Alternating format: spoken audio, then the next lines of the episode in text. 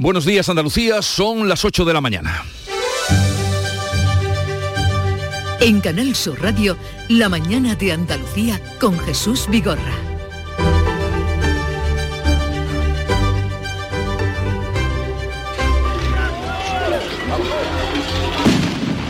Sonó el disparo, empieza el encierro de San Fermín. Chema Suárez. Buenos días. La manada sale de los corrales de Santo Domingo. Le estamos contando en directo el segundo encierro de la fiesta de San Fermín de 2022. Manada de toros de Fuente Imbro, Gaditana, que está ya subiendo agrupada en estos primeros metros por el primer tramo de la cuesta de Santo Domingo. Acude ya al encuentro con los mozos. Se están produciendo las primeras caídas en este tramo estrecho de la calle. Los mozos que se pegan al acerado, a los laterales de la calle. La manada va corriendo por el lado izquierdo. Está rebañando esa zona. Por el momento no hay algunos mozos que se caen, que se enroscan, esperan que pasen todos los toros, siguen agrupados.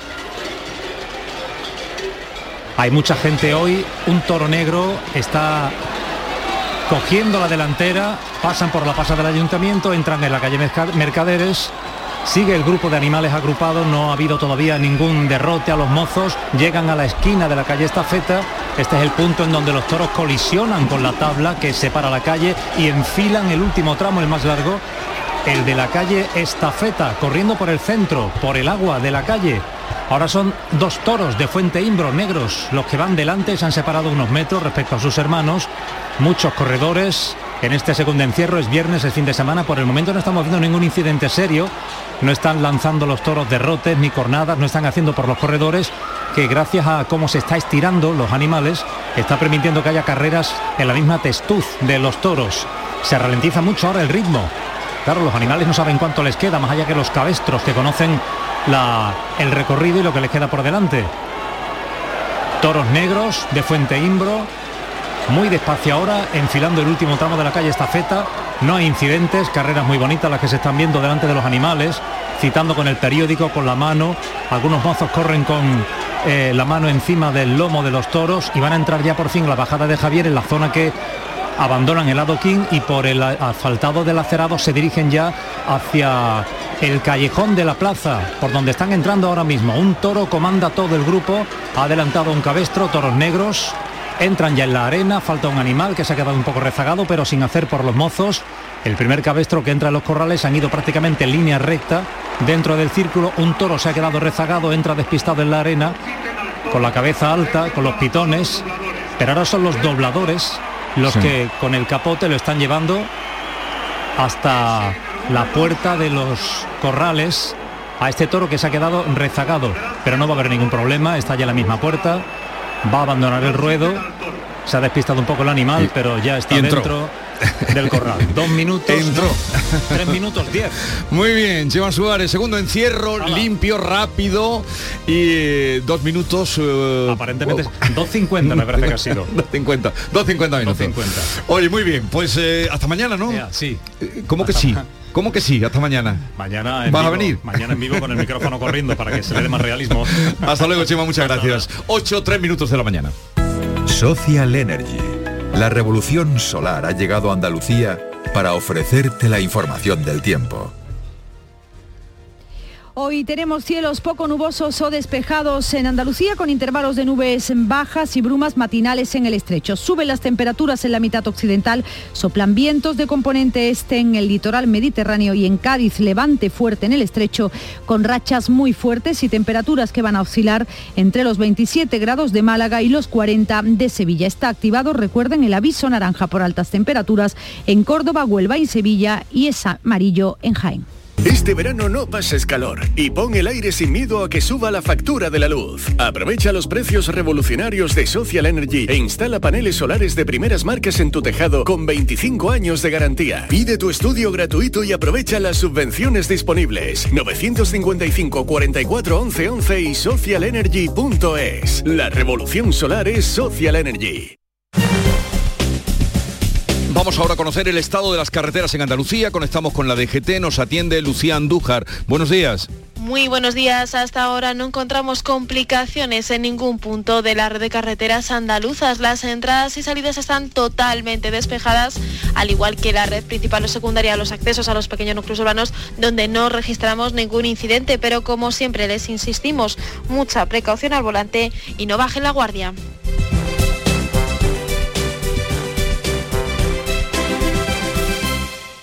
Dicen que detrás de un gran bote del Eurojackpot hay un gran millonario. Esto, ¿y detrás de un gran millonario? Pues que va a haber un... Ahora Eurojackpot, el mega sorteo europeo de la 11, es más millonario que nunca. Este viernes, por solo 2 euros, bote de 82 millones. Eurojackpot de la 11, millonario por los siglos de los siglos. A todos los que jugáis a la 11, bien jugado. Juega responsablemente y solo si eres mayor de edad. En Canal Sur Radio, la mañana de Andalucía con Jesús Bigorra. Noticias. La barriada de Pino Montano ha podido dormir tranquila porque finalmente la Policía Nacional pudo detener en el barrio al hombre que se había trincherado en una panadería tres horas antes, últimas horas de la tarde y primeras de la noche. Llevaba un arma de fuego y amenazaba con disparar. Se encerró en el establecimiento después de echar a los clientes y a la dependienta. Isabel Campos. Pues sí, la Policía Nacional ha detenido ya a ese hombre que se atrincheraba durante tres horas en el interior de la panadería, de una panadería en la que entró armado con un arma de fuego. Francisco Vidal, el comisario provincial occidental, ofrecía detalles tras quedar resuelto el incidente a las 12 menos cuarto de la noche.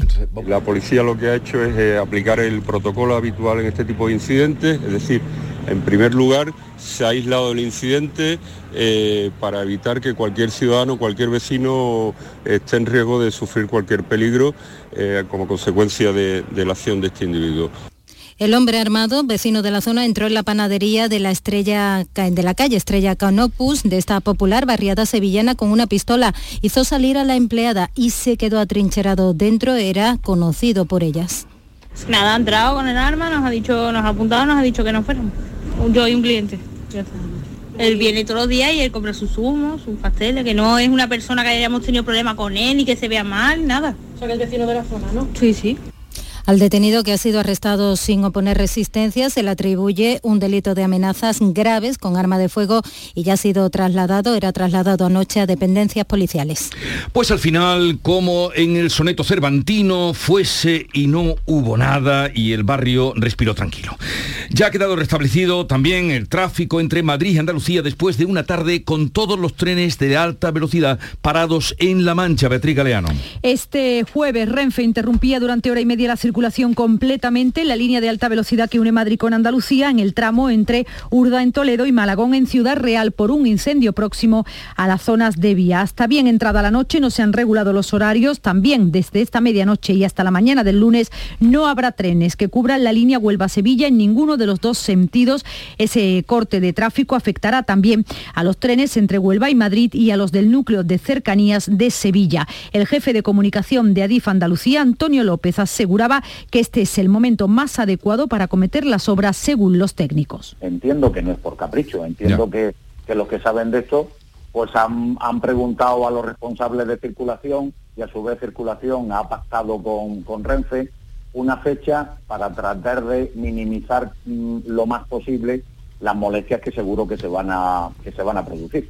Más sobre tráfico ferroviario, los 14 trenes del AVE Madrid-Málaga con los que contaban los viajeros en 2019 se ha reducido en solo nueve. El secretario general de la Mesa de Turismo, Carlos Abella, ha señalado que a pesar de los buenos pronósticos para la temporada en la Costa del Sol, el sector se está jugando mucho con la pérdida de trenes entre Madrid y Málaga y en un año donde nos jugamos mucho después de los dos años de pandemia que llevamos. Este año que todo el mundo habla de la recuperación y que aún, aún viendo que estamos teniendo y que va todo, todo apunta, que va a ser un buen verano, sin lugar a ninguna duda todavía existen muchas incertidumbres respiran en la fábrica de Renault de Sevilla que va a dejar atrás el ERTE de su plantilla porque la empresa va a centralizar en esta factoría la producción de todas sus cajas de cambios para vehículos híbridos y eléctricos. Buenas noticias porque se va a volver a contratar de nuevo a personal a partir de enero. En Andalucía se fabricará un millón de cajas de cambio al año de los tres modelos de Renault. Eso va a movilizar 12.000 millones de euros.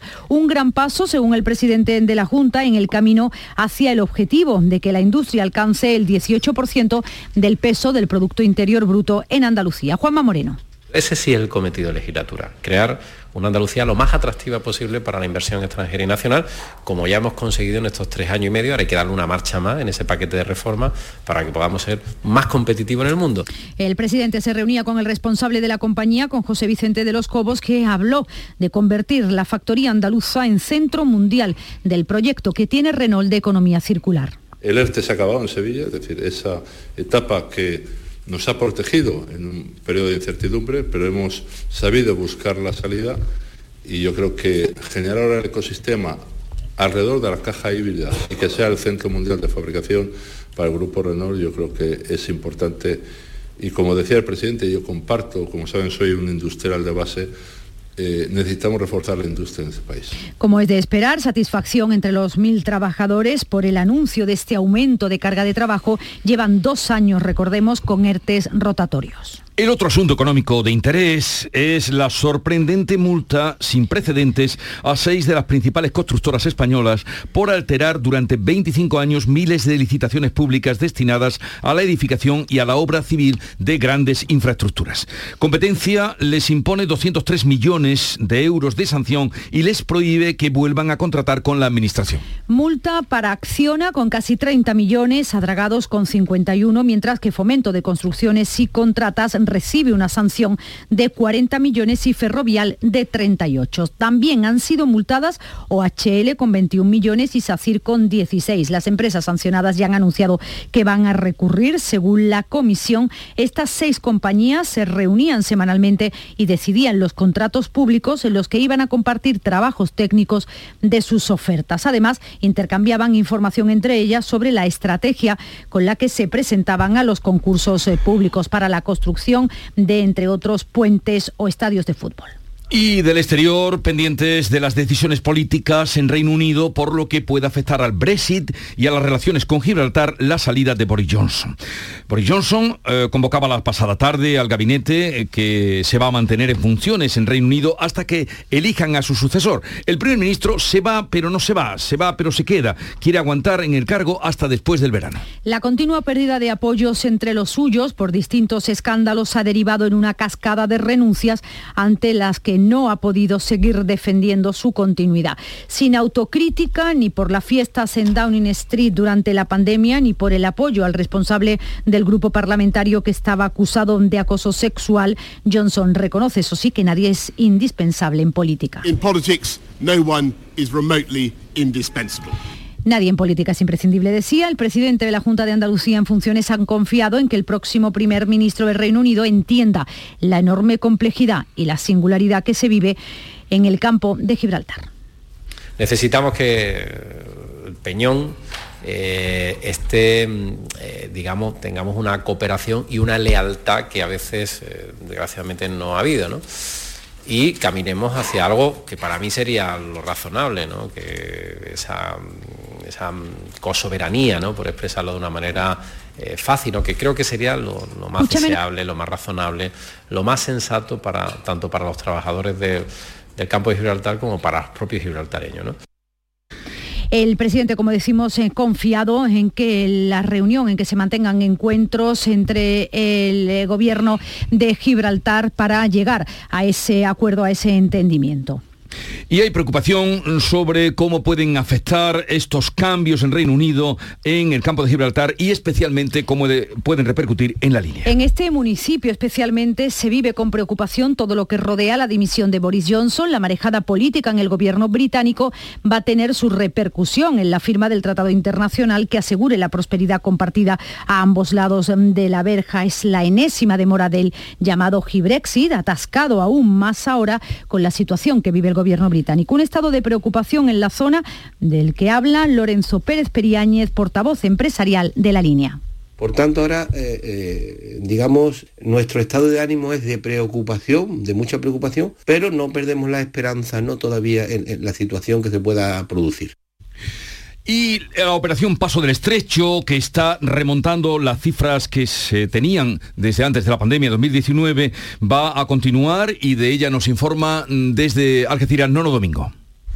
Muy buenas, pues aquí la situación hoy es de máxima preocupación y expectación en el sentido de que tanto hoy como mañana son días críticos señalados en rojo en el calendario del dispositivo de la OPE. Este dispositivo en las últimas horas ha pedido a las navieras que no realicen viajes en horario nocturno para no colapsar más las llamadas zonas de embolsamiento de Ceuta. Son unas zonas en las que pasajeros y vehículos, una vez cruzado en ferry desde Algeciras, pues esperan a cruzar la frontera. Y ahí está habiendo problemas, como también los está viendo en las últimas horas, debido a que muchos viajeros o viajeras vienen y llegan a los puertos sin billete, total que tienen que ir a las agencias de viaje y eso todavía aumenta la demora. En total y por concluir, día hoy y mañana críticos en la OPE. Críticos porque este fin de semana es la fiesta del Cordero y se espera también que se intensifiquen eh, los pasajes y las personas que hasta allí llegan y vehículos. Bueno, vamos ahora a hablar de política porque nuestro país, la política nacional, sigue girando en torno a las desavenencias entre PSOE y Unidas Podemos, o sea, entre los socios de gobierno. El PSOE no ha cerrado todavía la reunión que piden para analizar la última grieta abierta por el incremento de la partida destinada a defensa. La ministra de Igualdad ha pedido ya una fecha a los socialistas, igual que hiciera Yolanda Díaz cuando solicitaba esa reunión urgente para hablar de la comisión de seguimiento de la coalición. La ministra Irene Montero reconocía que la negociación de los presupuestos van a ser duras. Esa reunión se va a producir y yo creo que es bueno que las herramientas que tiene la coalición para su normal funcionamiento se puedan eh, reunir. Creo que tenemos un reto muy importante con la negociación de los próximos presupuestos generales del Estado. El líder del Partido Popular, Alberto Núñez Feijo, asegura que el gobierno de Pedro Sánchez padece una oposición desleal que se sienta en el Consejo de Ministros. Saludía a la situación con Unidas Podemos. El gobierno padece una oposición desleal que se sienta en el Consejo de Ministros y otra oposición que tiende la mano en los asuntos trascendentales para su país. Los agentes sociales no ven el pacto de rentas, ese acuerdo entre patronal, sindicatos y gobierno para hacer frente a la crisis tan cerca como el gobierno después de la reunión que mantuvieron este pasado miércoles. Relacionar los salarios con la inflación es el principal escollo. Para el gobierno la reunión fue útil y productiva. Entiende que para acometer el pacto de rentas es esencial que los márgenes empresariales se mantengan y los salarios crezcan de forma moderada. Pero ni empresarios ni sindicatos están de momento por la labor. Para la patronal, porque los sindicatos exigen unir salarios al IPC. Antonio Garamendi. Lo que no podemos aceptar, y lo está diciendo el Banco de España, lo está diciendo la IREF, lo está diciendo eh, eh, el propio Banco Central Europeo, Christine Lagarde, es indexar los salarios a la inflación. Y es lo que en cierta medida es lo que se está reclamando por parte de los sindicatos, es decir, una cláusula de garantía salarial a través de la inflación. La postura de los sindicatos es que se reduzcan los beneficios de las empresas, sino los salarios. El Gobierno, por su parte, se compromete a poner una batería de políticas y medidas que ayuden al mantenimiento de los empleos. Por cierto, que desde hoy se va a poder solicitar en la página web de la agencia tributaria el pago único de 200 euros llamados pago antiinflación para hogares con bajo nivel de renta y patrimonio. Es una de las medidas del Gobierno para paliar las consecuencias de la guerra de Ucrania y la inflación. La ministra de Hacienda, María Jesús Montero, señala que se podrá solicitar durante los próximos tres meses y se empezará a pagar a partir del mes de septiembre. Podrán solicitar en la página web de la agencia tributaria esos 200 euros que se les abonarán a partir de septiembre de este año para que antes del 31 de diciembre todas las familias, estamos hablando 2,7 millones de personas, puedan recibir de forma rápida una ayuda imprescindible para que puedan transitar esta situación que viene provocada con motivo de la guerra. Estamos contándole la actualidad este viernes 8 de julio, son las 8 y 19 minutos de la mañana. Verano. ¿Qué tendrá el verano? Alegría.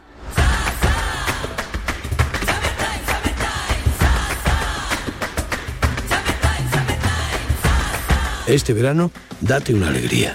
Venga Andalucía.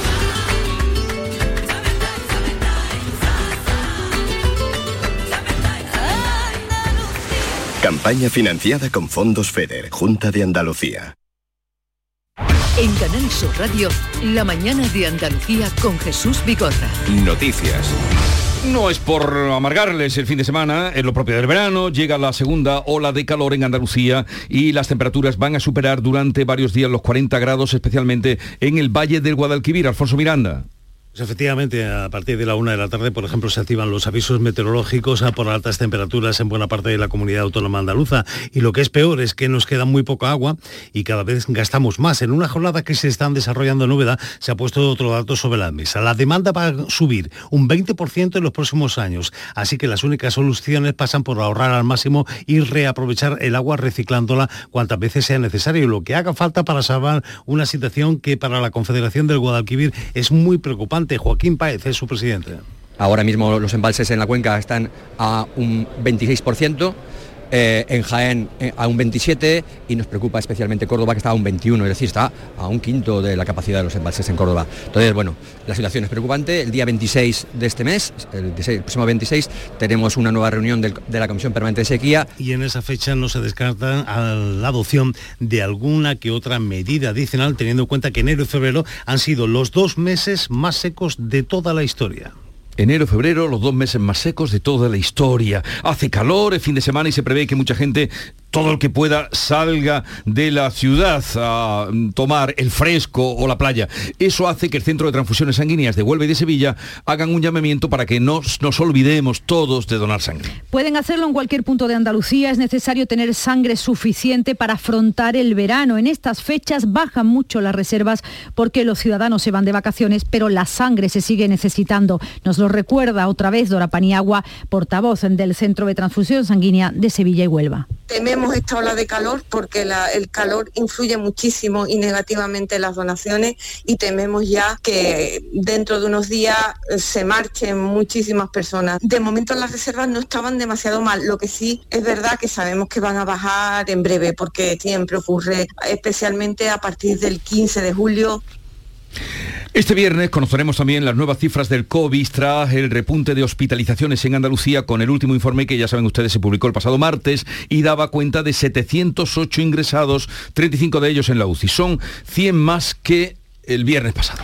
Sabremos hoy si esas cifras van a seguir subiendo. Los contagios se situaban el martes en 5.500 nuevos positivos y 30 fallecimientos y la incidencia estaba en 499 casos. En a escala nacional los contagios también suben y el 5 de julio eran 71.800 los nuevos casos. Es la, única, la última cifra que tenemos. La incidencia acumulada en nuestro país se sitúa en 1.135 casos por cada 100.000 habitantes. Con estos datos y con esta subida, la Consejería de Salud espera también un repunte de casos positivos en las residencias de ancianos, lo que más preocupa por el aumento de las salidas familiares en verano. Lo explicó aquí en estos micrófonos el director general de Cuidados Sociosanitarios de la Junta de Andalucía, José Repiso. Esperamos que haya un repunte, principalmente por ese tipo de, por ese tipo de, salida y de días vacacionales que están con la familia. No obstante, yo eh, insisto en una cuestión que a mí me parece fundamental que, tenemos que tener presente que, no podemos vivir encerrados y que la sociedad general hoy estamos viviendo casi una vida normal y, y nuestros mayores pues también tienen que hacer esa salida, esa visita por una razón de salud física y mental. En la actualidad el número de positivos en las residencias duplica a los casos de hace dos semanas. Hay 812 positivos y 25 personas ingresadas en los hospitales. Vamos a saludar a Eduardo Briones, es epidemiólogo, miembro de la Sociedad Española de Epidemiología. Doctor Briones, buenos días. Hola, buenos días. ¿Qué análisis hace usted de la situación que estamos viviendo mm, y cuando vemos ahora, por ejemplo, esas multitudes en los Sanfermines? Le digo, eh, ¿qué, análisis hace usted? Bueno, el, análisis es que estamos ante una nueva fase de ascenso debido a la incorporación de nuevas subvariantes que son más transmisibles, aunque afortunadamente no parece que presenten gravedad, especialmente y que eh, bueno vivimos en un periodo de mucha movilidad y de muchos eventos sociales, con lo cual pues es esperable que todos estos factores hagan que eh, vivamos un periodo de, aumento. Eh, es difícil de conseguir medidas preventivas en estas situaciones, pero todo el mundo debería tener claro cuáles son los elementos que, que nos hacen prevenir la infección por COVID y especialmente a qué personas debemos proteger más. ¿no? Claro, doctor, pero decir con lo que estamos viendo y viviendo mm, que se pongan la mascarilla, pues eh, parece un poco, suena a chacota. eh, mm, digo por, por el ambiente que se vive en las calles, en las fiestas, lógicamente. Claro, claro. ¿Qué Sí, hace? lo, lo- lo- lo que ocurre, bueno, eh, yo mi planteamiento es saber siempre dónde existe mayor riesgo, ¿no? Eh, por una parte, es una enfermedad con la que tenemos que vivir, eh, que está ahí, y tenemos que intentar evitar que produzca los daños que produce especialmente las personas inmunodeprimidas, ¿no? Entonces, hay, hay que aconsejar claramente el uso de mascarilla en sitios cerrados y concurridos, donde haya mucha densidad de población, y evitarlo eh, en cuanto al contacto con personas vulnerables, ¿no? Esto es un poco el ABC de la, de la prevención, ¿no? Y la persona- también considerar la, la calidad del aire, ¿no? La ventilación siempre en, lo- en los sitios donde estemos, ¿no? Y, y, mm, la persona que con los test que han aumentado de nuevo, la gente se va a vacaciones y lleva los test para mm, probar si, si siente algún síntoma. La persona que lo contraiga, el COVID, ¿qué debe hacer? pues eh, debe eh, ponerse la mascarilla FFP2, debe eh, evitar a- a- en todo posible el contacto con vulnerables y esperar por lo menos siete días eh, en esas condiciones, digamos, de máxima precaución, porque en esos momentos es una persona que contagia a otros. Entonces, aunque no está eh, obligatorio ni cuarentena ni aislamiento estricto en esos casos, excepto en personal sanitario, personal que trabaja en ámbitos vulnerables, pero eh, toda persona positiva debe saber que es una fuente de contagio, por lo tanto debe usar constantemente la mascarilla cuando esté con otras personas y aumentar las medidas de distancia, ventilación, etcétera. Con eso debe ser suficiente para no contagiar a otros. Bueno, pues doctor Eduardo Briones, miembro de la Sociedad Española de Epidemiología, gracias por estar con nosotros y buen fin de semana. Muchas gracias. Jesús. Adiós. Buen fin de semana. Tres años después de la muerte del guardia civil Fermín Cabezas en un accidente de tráfico cuando perseguía a un narcotraficante en Algeciras, el juicio que se iba a celebrar este jueves tuvo que ser suspendido porque el acusado no apareció. Pues sí, se ha dado a la fuga. La jueza ha solicitado una orden de búsqueda y captura. La Fiscalía solicita 11 años y 4 meses de prisión por varios delitos al conductor del coche, además de 316.000 euros de indemnización para la esposa y para el hijo del guardia civil fallecido. La Guardia Civil ha detenido a un hombre acusado de cometer dos violaciones con violencia en Roquetas de Mar. En el ejido se ha producido otra detención, la de un masajista acusado de cometer abusos sexuales al mismo tiempo que daba los masajes. María Jesús Recio. La Policía Nacional anima a más mujeres que ya han podido sufrir estos presuntos abusos a que denuncie. El hombre de 47 años citaba a las pacientes a última hora en su consulta de elegido. Cerraba la puerta de entrada diciéndoles que era por la inseguridad del barrio y actuaba como nos ha explicado el portavoz de la Policía Nacional en Almería, Miguel Martínez. Les decía que se quedasen únicamente vestidas con su ropa interior.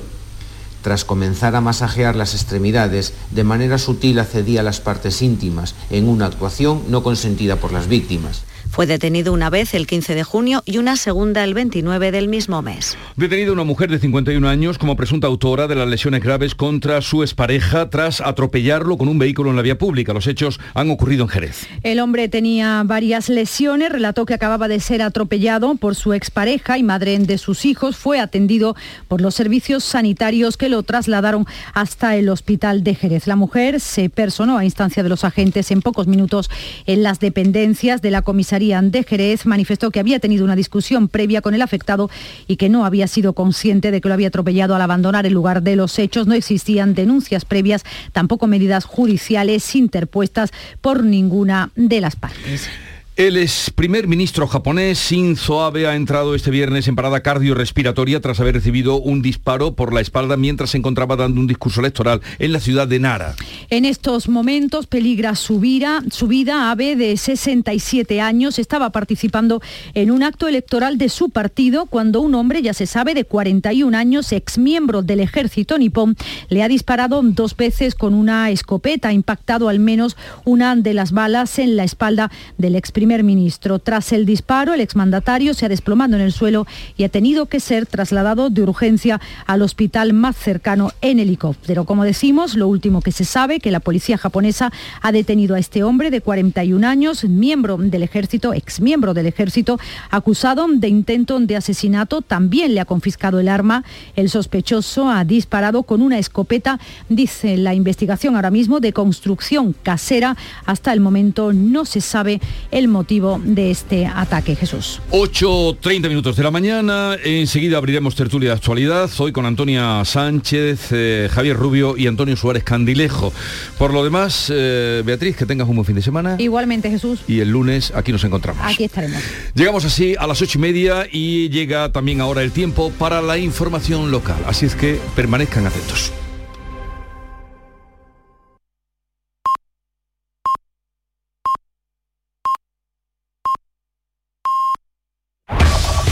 En la mañana de Andalucía de Canal Sur Radio, las noticias de Sevilla. Buenos días. Meteorología tiene previsto activar desde la una de la tarde el aviso naranja por temperaturas máximas de 40 grados en la campiña. Esa va a ser la tónica del fin de semana con los termómetros que irán subiendo más en los próximos días. Tráfico intenso hasta ahora en la ronda urbana norte en ambos sentidos y en la entrada a la ciudad por la avenida Juan Pablo II, avenida de Andalucía y Puente del Centenario. Apuntamos también que la línea ferroviaria que conecta Sevilla y Huelva está cortada de desde hoy y hasta el lunes no habrá trenes que conecten las dos provincias en ninguno de los dos sentidos por obras en la vía. El corte del tráfico ferroviario va a afectar también a los trenes de la línea 5 de cercanías. No te quedes con las ganas. Aprovecha nuestro 20 aniversario. Un verano sin gafas es más verano. Consulta refractiva gratuita, solo hasta el 31 de julio. Tecnolasersevilla.es ¿Sabes qué es lo maravilloso? Que hay un coche tan versátil que se adapta a lo que necesitas y que lo encuentras en versión híbrida, híbrida enchufable o 100% eléctrica. Así es el nuevo Kia Niro. Y lo mejor es que lo maravilloso está a tu alcance. Solo en la red Kia de Sevilla. Kia. Movement that inspires. Y la crónica del deporte con Nuria Gaciño. Buenos días. Muy buenos días. Aún no hay nada cerrado, pero parece que las negociaciones por Marcao están muy encaminadas Así que si todo va bien, el central brasileño del Galatasaray se convertirá en las próximas horas en el primer refuerzo del Sevilla. El club de Nervión pagará 12 millones de euros más otra cantidad en variables. Marcao volará a Corea, donde se encuentra el equipo concentrado. En cuanto a las salidas, Oscar ya ha viajado a Vigo para fichar por el Celta. Y el Betis, por su parte, continúa trabajando en Austria y le ha puesto precio a William Carballo, 8 millones y 10 si la venta es a plazos. Pues seguimos contando la actualidad de Sevilla. La Policía Nacional detenía anoche un hombre que se atrincheraba durante tres horas en el interior de una panadería a la que entró armado con un arma de fuego en el barrio de Pino Montano. Francisco Vidal, comisario provincial, ofrecía detalles tras quedar resuelto el incidente a las 12 menos cuarto de la noche. La policía lo que ha hecho es eh, aplicar el protocolo habitual en este tipo de incidentes, es decir, en primer lugar, se ha aislado el incidente eh, para evitar que cualquier ciudadano, cualquier vecino esté en riesgo de sufrir cualquier peligro eh, como consecuencia de, la acción de este individuo. El hombre que entraba en una panadería de la calle Estrella Canopus y era conocido, era un cliente habitual. Nada, ha entrado con el arma, nos ha dicho, nos ha apuntado, nos ha dicho que no fuéramos. Yo y un cliente. Él viene todos los días y él compra sus zumos, sus pasteles, que no es una persona que hayamos tenido problema con él, ni que se vea mal, nada. Son el vecino de la zona, ¿no? Sí, sí. Renault fabricará todas las cajas de cambio para coches híbridos en la factoría de Sevilla. Realizará un millón de cajas híbridas al año de dos modelos diferentes, lo que la va a convertir a Sevilla en un referente mundial. Supondrá además un aumento de la plantilla a partir de enero del año que viene y suspender el ERTE, lo decía así el presidente de Renault Liberia, José Vicente de los Mozos. El ERTE se ha acabado en Sevilla, es decir, esa etapa que nos ha protegido en un periodo de incertidumbre, pero hemos sabido buscar la salida y yo creo que generar ahora el ecosistema alrededor de la caja híbrida y que sea el centro mundial de fabricación para el grupo Renault, yo creo que es importante. Y como decía el presidente, yo comparto, como saben, soy un industrial de base, eh, necesitamos reforzar la industria en este país. La Asociación de Consumidores Facua denuncia el colapso de las comisarías de policía para sacarse o renovar el DNI o pasaporte antes del final de verano. Dice que se puede tardar hasta dos meses. Olga Ruiz es su presidenta que se dan, por ejemplo, retrasos eh, de casi dos meses en ciudades como Sevilla, donde cuatro de las oficinas existentes, es decir, la totalidad, tienen ese retraso de casi dos meses en la expedición o en la obtención de la cita para obtener el DNI y el pasaporte. Y Renfe, en colaboración con el Ayuntamiento de Sevilla, ha programado un tren especial de cercanías para mañana sábado con el fin de facilitar el acceso al concierto de Rosalía. Forma parte del dispositivo que se pone en marcha con motivo de esta actuación con la que se cierra el programa de conciertos que se inició en primavera. Habrá también un refuerzo de las líneas C1 y C2 de Tucson. Además, la flota de taxis estará disponible en su totalidad. Quiero una cadena que me arruine toda la cuenta. Como Naomi en los 90. Rosa, sin tarjeta, se la mando.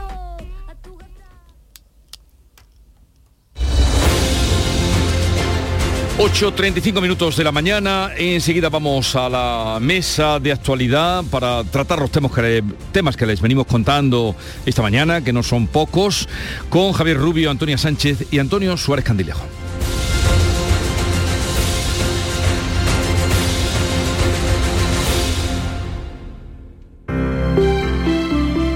Buenos días. En el sorteo del cupón diario celebrado ayer, el número premiado ha sido 10.543. 10543. serie. 39. 39.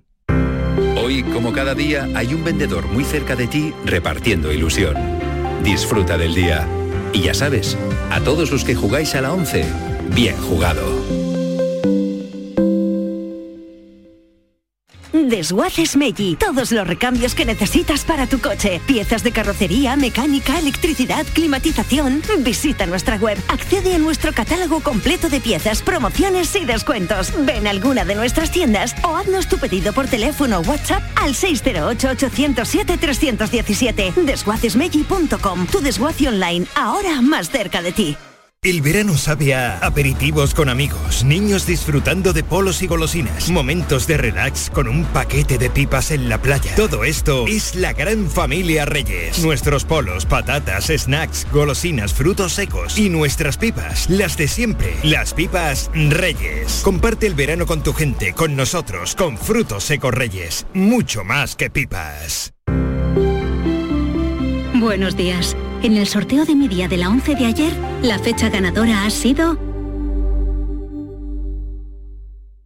15 de julio de 1943. y el número de la suerte el 8. Recuerda que hoy, como cada viernes, tienes un bote millonario en el sorteo del Eurojackpot de la 11. Disfruta del día. Y ya sabes, a todos los que jugáis a la 11, bien jugado.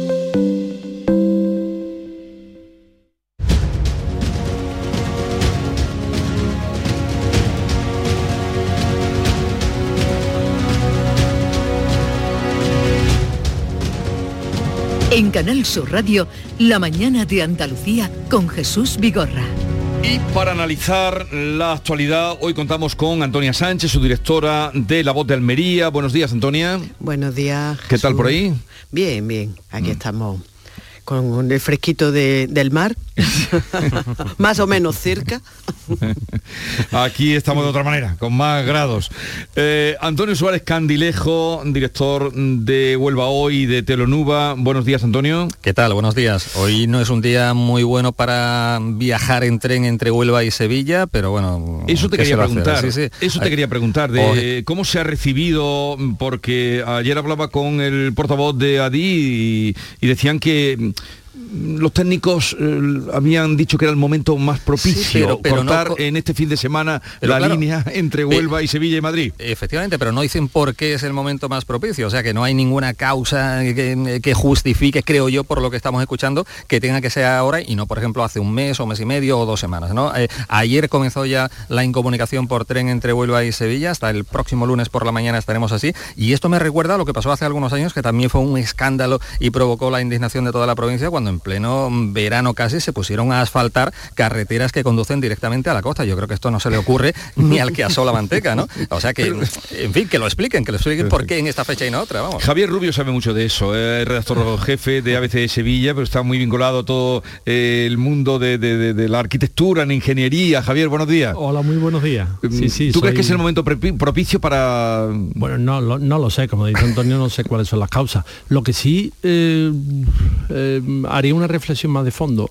¿Cuál es el uso de esa línea? O sea, ¿cuántos viajeros diarios tiene la línea Sevilla-Huelva? Porque yo creo que, que el, el grueso se mueve en automóvil privado, Hmm. que precisamente ayer la A49 salía como una de las mm, carreteras con peor valoración de los, de los Ah, automovilistas. cierto, cierto, sí. Y en lo que en Huelva se llama la camioneta, que es el autobús de El línea, autobús, sí. ¿verdad? Mm, de que, toda la vida. que es, que es el que mueve eh, el tráfico entre Sevilla y Huelva. Sí, pero al el margen tren de- no lo sé porque el tren está muy descuidado, el tren tarda muchísimo. Yo creo que lo he cogido solamente una vez de Sevilla a Huelva y eso que mi abuelo era maquinista y mi abuela tenía el kilométrico. Ah, el ¿eh? Llegaba a mi casa con el kilométrico. Hombre, hay seis eh, servicios diarios, y, eh, no es quizás, está la, la línea Huelva-Zafra, que es así que tiene menos eh, Esa era la que- demanda. la que claro, ma- ma- eh, menos utiliza la gente, ¿no? Eh, pero, pero al margen de todo ello, una provincia turística eh, como, Sí. como la de Huelva es muy mala imagen que se le diga que durante cuatro días no va a tener comunicación entre Huelva y Sevilla, que de todas formas yo creo que sí que es una línea que, hombre, m- m- razonablemente utilizada, dejémoslo ahí, ¿no? Eh, pero que una malísima imagen para lo que es el turismo de, de la provincia, ¿no? En fin, no sabemos, no nos falta ese dato de cuánta gente lo utiliza, pero sí desde luego que sea en medio de, de julio cuando paren. Y en- y en casi a mitad, o sea, fin de semana, claro. Fin, Claro, claro. Es un poco, tendrían que darnos más detalles además del momento propicio que decían ayer. Vamos a, mm, a la situación después de la dimisión forzosa, poco honrosa de Boris Johnson, al que habría que cantarle aquello de aunque me voy, no me voy, aunque me voy, Como no me fandango ausento, de- de como Paco fandango de. Paco aunque eh, me voy de presencia, no me voy de pensamiento. Bueno, yo creo que eh, la mejor definición se la he visto en la portada de Economist, que es una revista, vamos, un semanario británico que tiene más de siglo y medio de, de recorrido, ¿no? Y entonces ayer sacó una portada. Ellos sacan diferentes portadas, una para la edición internacional, otra para la edición continental Europa y otra para el, el mercado doméstico que es británico. No sé en cuál de las tres la pusieron, pero es una foto en la que se ve a Boris Johnson eh, con- cogido de un arnés eh, por un cable como una tirolina o algo así, con dos banderitas de la Union Jack en la mano, bastante ridícula la imagen, ¿verdad? Y con un titular que me parece mm, demoledor. Clown Fall, la caída del payaso. Inglaterra después de Boris. Es así. Ya no, hay más, no hay más que decir. Clown Fall. O sea, eh, eh, los términos, la dureza que ha empleado la prensa británica para demoler a este señor cuando ya mm, se veía que la situación era insostenible, claro, hablan de toxicidad, hablan de que todo el que se le acerca acaba contaminado. O sea, es increíble. Hombre, por otro lado, eh, qué, qué- qué envidia sana, ¿verdad?, de esos medios de comunicación, la libertad con la que censuran a su, al primer ministro cuando mm, consideran que no le está haciendo bien. Y Boris Sí. Johnson ha ido de, de extravagancia en extravagancia hasta el, el, el estrambote final que ha sido su propia dimisión. Y, ¿no? y esta manera de dimitir, que al final... claro, es Sí. Una cosa ridícula. A mí lo que me sigue sorprendiendo es que haya mm, durado tanto.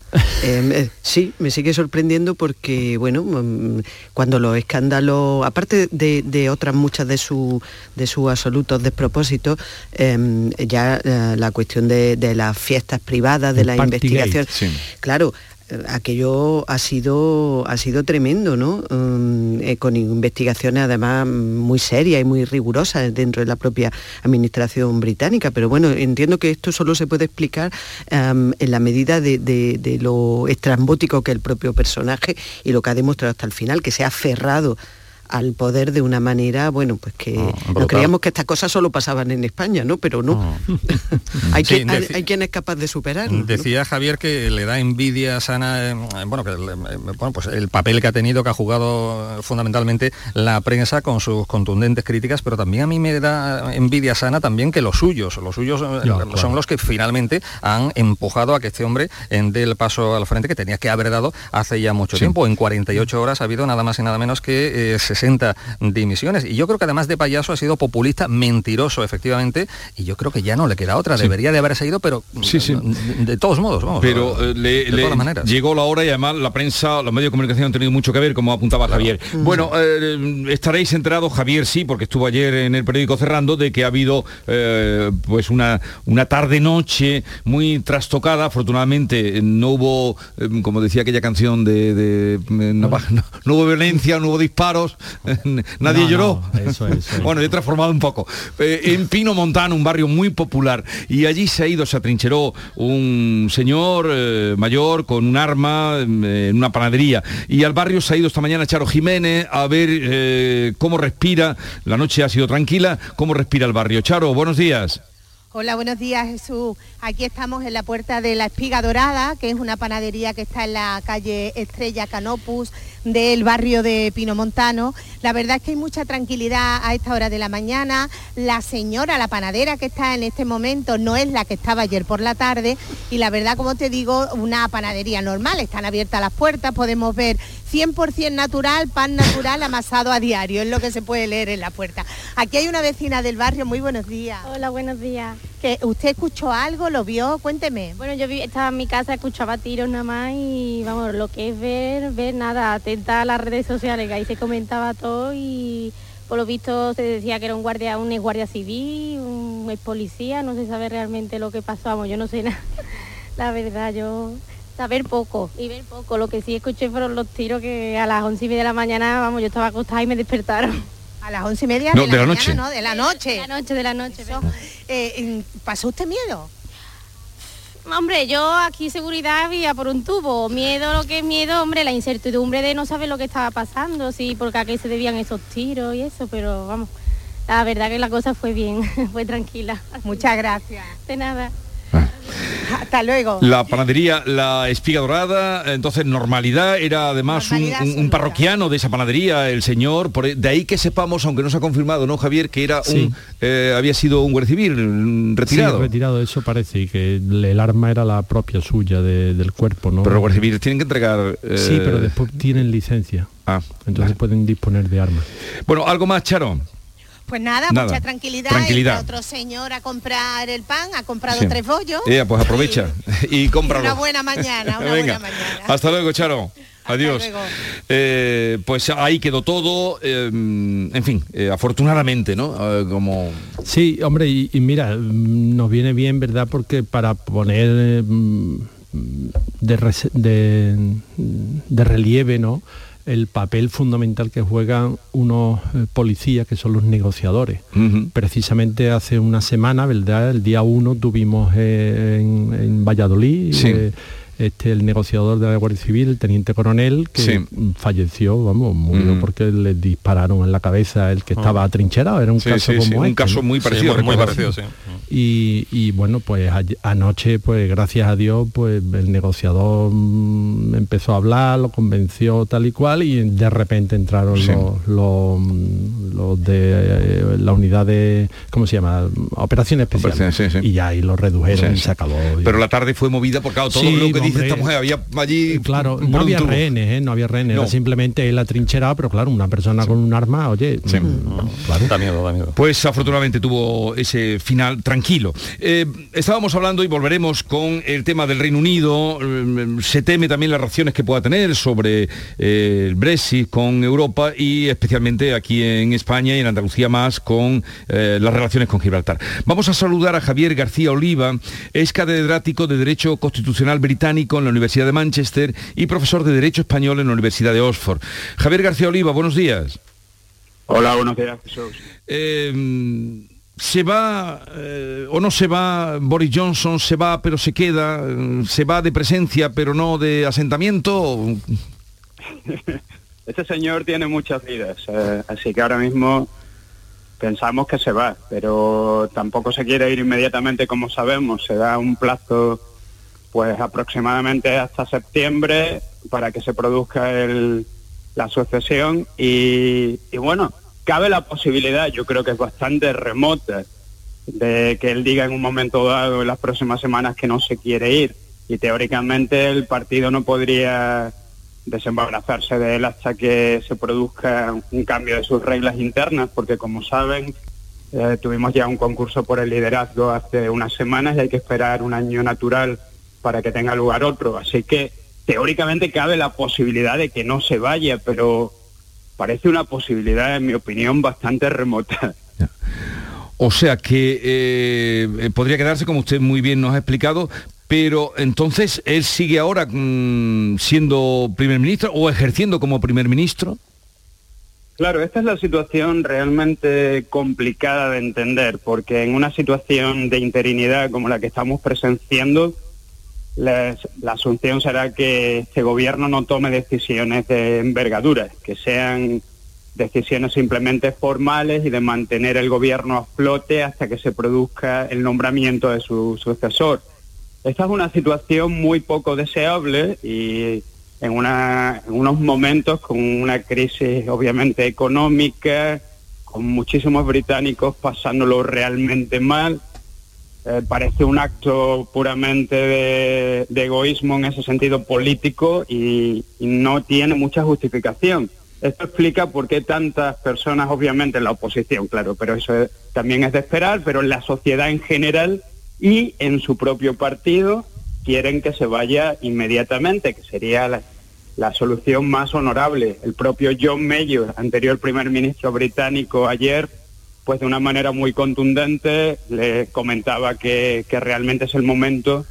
Bueno, John Mayor ha sido extremadamente crítico del señor Boris Johnson en los últimos años, pero ha dicho, bueno, esta es la, este es el momento ya de que definitivamente se vaya, no simplemente por el bien del Partido Conservador, que ahora mismo se encuentra en una situación extremadamente complicada desde el punto de vista político, pero lo que es mucho más importante, el bien de la nación. Entonces, ¿de qué depende que salga o se quede, como usted nos ha dicho, que podría la posibilidad de tener eh, en ese año eh, continuar? ¿Tiene que nombrar el Partido Conservador, tiene que nombrar el sustituto? Sí, el procedimiento es el siguiente. El próximo lunes Sí. se reúne, el- se llama el Comité 1922, que es el grupo que aglutina a todos los miembros del Parlamento del Partido Conservador que no ostentan un cargo ministerial, lo que se denomina backbenchers en inglés, y estos señores pues son los que tienen que decidir cuáles van a ser las pautas del, o los diferentes pasos a seguir en este procedimiento. Vamos a tener una serie de fases en este procedimiento, eh, se espera que se vayan a presentar muchísimos candidatos en esta ocasión. Hay un deseo dentro del Partido Conservador de romper con esta era que ha sido bastante complicada y extremadamente lamentable en el sentido de vulneración continua del principio de separación de poderes, un desprecio absoluto hacia el Parlamento, un desprecio absoluto hacia el Poder Judicial, como sabemos bien desde el punto de vista español y del resto de la Unión Europea, vulneraciones continuas del derecho internacional, amenazas de, las de las mismas. Entonces ya tenemos a candidatos como Suela Braverman, como Tom Tugendhat, ya anunciando que se van a presentar, pero vamos a tener muchos, probablemente. Entonces vamos a tener concursos internos dentro del propio partido hasta que se queden con dos candidatos, como sucedió en la, la última vez con, con Boris Johnson, que era uno de los dos candidatos. Y, y finalmente esos dos señores o señoras estarán pues eh, a disposición de todos los miembros del Partido Conservador en el país. Y entonces, claro, el procedimiento Jesús es largo, es bastante farragoso para garantizar que haya, obviamente, un apoyo importante de la, de la- mm, del Partido Sí. Conservador y puede que nos planteemos en este sentido hasta septiembre o octubre.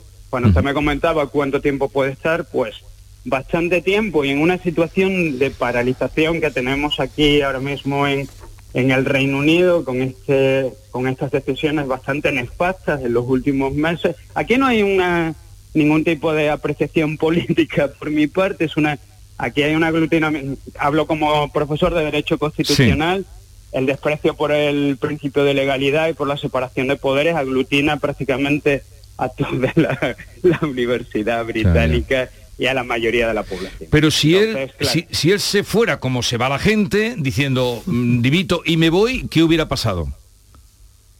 Pues obviamente, dimito y me voy, tienes que, se puede nombrar a un, se diría en inglés, un, un caretaker, una persona que, que te sustituye, un primer ministro en funciones, que habría sido el señor Dominic Raab, que Sí. es su actual vicepresidente o viceprimer ministro, mejor dicho, y, y Boris eh, eh, y Dominic Raab habría estado en sustitución del señor Boris Johnson durante unos unas semanas hasta que se elija al líder del Partido Conservador que lo va a sustituir. Sí, sí, todo Lo que sucede en este caso es que las normas, las reglas internas del Partido Conservador para nombrar el sucesor del señor Boris Johnson son bastante, bastante farragosas, como le comentaba. Sí, sí, sí. Y entonces nos vamos a plantear, naturalmente, hasta finales, de- finales del verano, principios del Ya, otoño. Esa es una situación completamente irresponsable. Creo yo, habría sido mucho más fácil hacer eh, todo este procedimiento de, de otra manera. En cualquier caso, el mismo lunes, el Partido Conservador puede decidir acortar los plazos de este procedimiento, eh, porque estos son normas internas del mismo y esto se puede decidir en este, comi- en este comité que le comentaba, cuya reunión va a tener lugar a principios de la próxima semana. Muy bien, pues nos ha quedado muy claro, ¿eh, profesor Javier García Oliva, que usted es de por aquí, ¿no? sí, tengo la suerte de ser andaluz. ¿De, de dónde es? y muy afortunado, soy de Cádiz. De Cádiz. Y llevo muchos años en el Reino Unido. Este es un país, yo sé que todo lo que estamos recibiendo, Jesús, en los últimos meses sobre el Reino Unido es bastante desalentador, cuanto menos. Pero quiero insistir que es un país maravilloso, que es un país de una tradición histórica, constitucional, brillante. Por tanto, todo lo que está sucediendo es muy contrario al espíritu de esta gran nación. Así que yo confío que se pueda solucionar, que el Partido Conservador encuentre a un candidato honorable que pueda continuar las labores del gobierno. Pues lo dicho, muchísimas gracias por estar con nosotros y por atendernos y por la claridad con la que nos ha manifestado el, el porvenir. Le llaman porvenir porque nunca llega, decía Ángel González. Y este porvenir de que se vaya no nunca llega. Un saludo desde Andalucía. Buenos días. Un auténtico placer. Gracias por, por la entrevista. Hasta pronto. Adiós. Bueno. Bueno, hombre, también hay que sentir envidia también de lo que decía Antonio, ¿no? De, de la, la- la vitalidad que demuestran los partidos eh, británicos, ¿verdad? Mm, Donde, claro, eh, hay que partir de un punto de, de partida diferente al nuestro. Aquí que tú vayas, eh, que tú seas parlamentario depende de que te incluyan en una lista cerrada el jefe de turno de, de tu partido, te unja con el dedo, ¿verdad? Y diga, pues tú ahí de número 6, de número 4 de, o cabeza de lista. Allí cada parlamentario se ha jugado, eh, literalmente, eh, se ha jugado frente a un opositor en las elecciones por sistema mayoritario y tú defiendes tu puesto con las mm, decisiones que estás votando cada momento. Entonces, claro, eso le da una frescura y una independencia de criterio que aquí lamentablemente no la, no la vemos. No. Eh, nuestro sistema sigue el modelo alemán, pero claro, eh, la, la mentalidad alemana y la mentalidad española en, en- en cuanto a la, a la praxis política pues están bastante alejadas. Aquí la cultura de la dimisión lamentablemente está muy poco, prácticamente eh, nada arraigada y yo creo que eh, es un ejemplo los que han dado los propios eh, el Sí, pero propio allí- entorno. Sí, por- sí, los sí, pero- partidos, ¿no? pero- Eh, No, no, mira, no, no, exactamente. dimitió Thatcher, dimitió Thatcher, dimitió Mayor, dimitió May. Blair tuvo que irse ya. el- Sí. Fue eh, llegó al tercer mandato, que eso es una proeza mm, al alcance solo de los grandes líderes eh, Pero a mitad del mandato le dijeron ya es hora de que usted, como dicen, ya es hora de, de que se recoja y se vaya para casa. Y el hombre se recogió y se fue para casa y Gordon Brown, bueno, Gordon Brown no tuvieron que echarlo porque directamente le ganó las elecciones eh, este el, el conservador del Brexit, hombre, ¿cómo se llamaba ahí?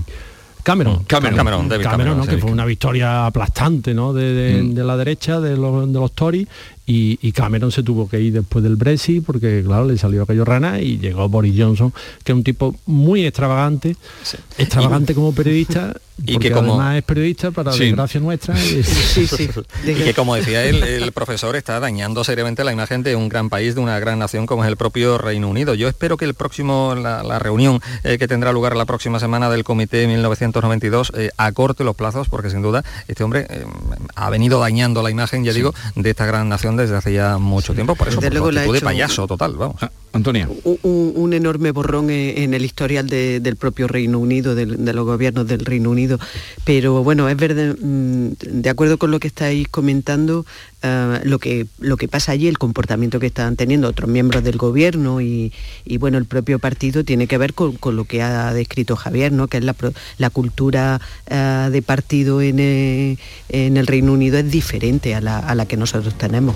Entonces, Sí, bueno, es la se- cultura- por- porque responden a, su, a sus Claro. electores. La a su cultura, lo voy a decir una palabra en, en inglés, accountability. O sea, tienen que responder, tienen que dar cuentas de lo Pero que a sus hecho electores, A sus no. electores. Y claro, eso está a todos los niveles, impregna toda la, la estructura. Pero en fin, nos quedamos y ahora pasaremos a otros temas con que la cosa se puede alargar a septiembre, octubre. octubre, hasta octubre, sí. Hasta octubre. Nos ha dicho y nos ha explicado todo el proceso como puede ser, porque es que se va pero no se va, la han empujado, Lo, pero lo mismo al final no ¿qué se va. tendrá el poder? Qué pesado, qué Ah. pesado. ¿Qué tendrá el poder, Javier? ¿Qué tiene la condición humana que busca el poder? ¿Eh? Eh, ah, eh, como Lope de Vega. Es, es tan difícil despojarse. ¿Qué interés, qué interés, cómo era aquello? ¿Qué, el soneto maravilloso. Eh, ¿Qué tengo yo que mi amistad, mi amistad procuras? Sí, pero eso justamente, ¿Qué- eh, no, pero exactamente soneto- digo, pero ¿qué tiene el poder? No hago una lo Claro, parafraseo. ¿Qué tiene el poder que tanto gusta? Oh. Que no hay manera. Elemento adictivo. No, no se esfuercen más por nosotros, no se sacrifiquen más. Cuiden a sus niños, váyanse con su familia.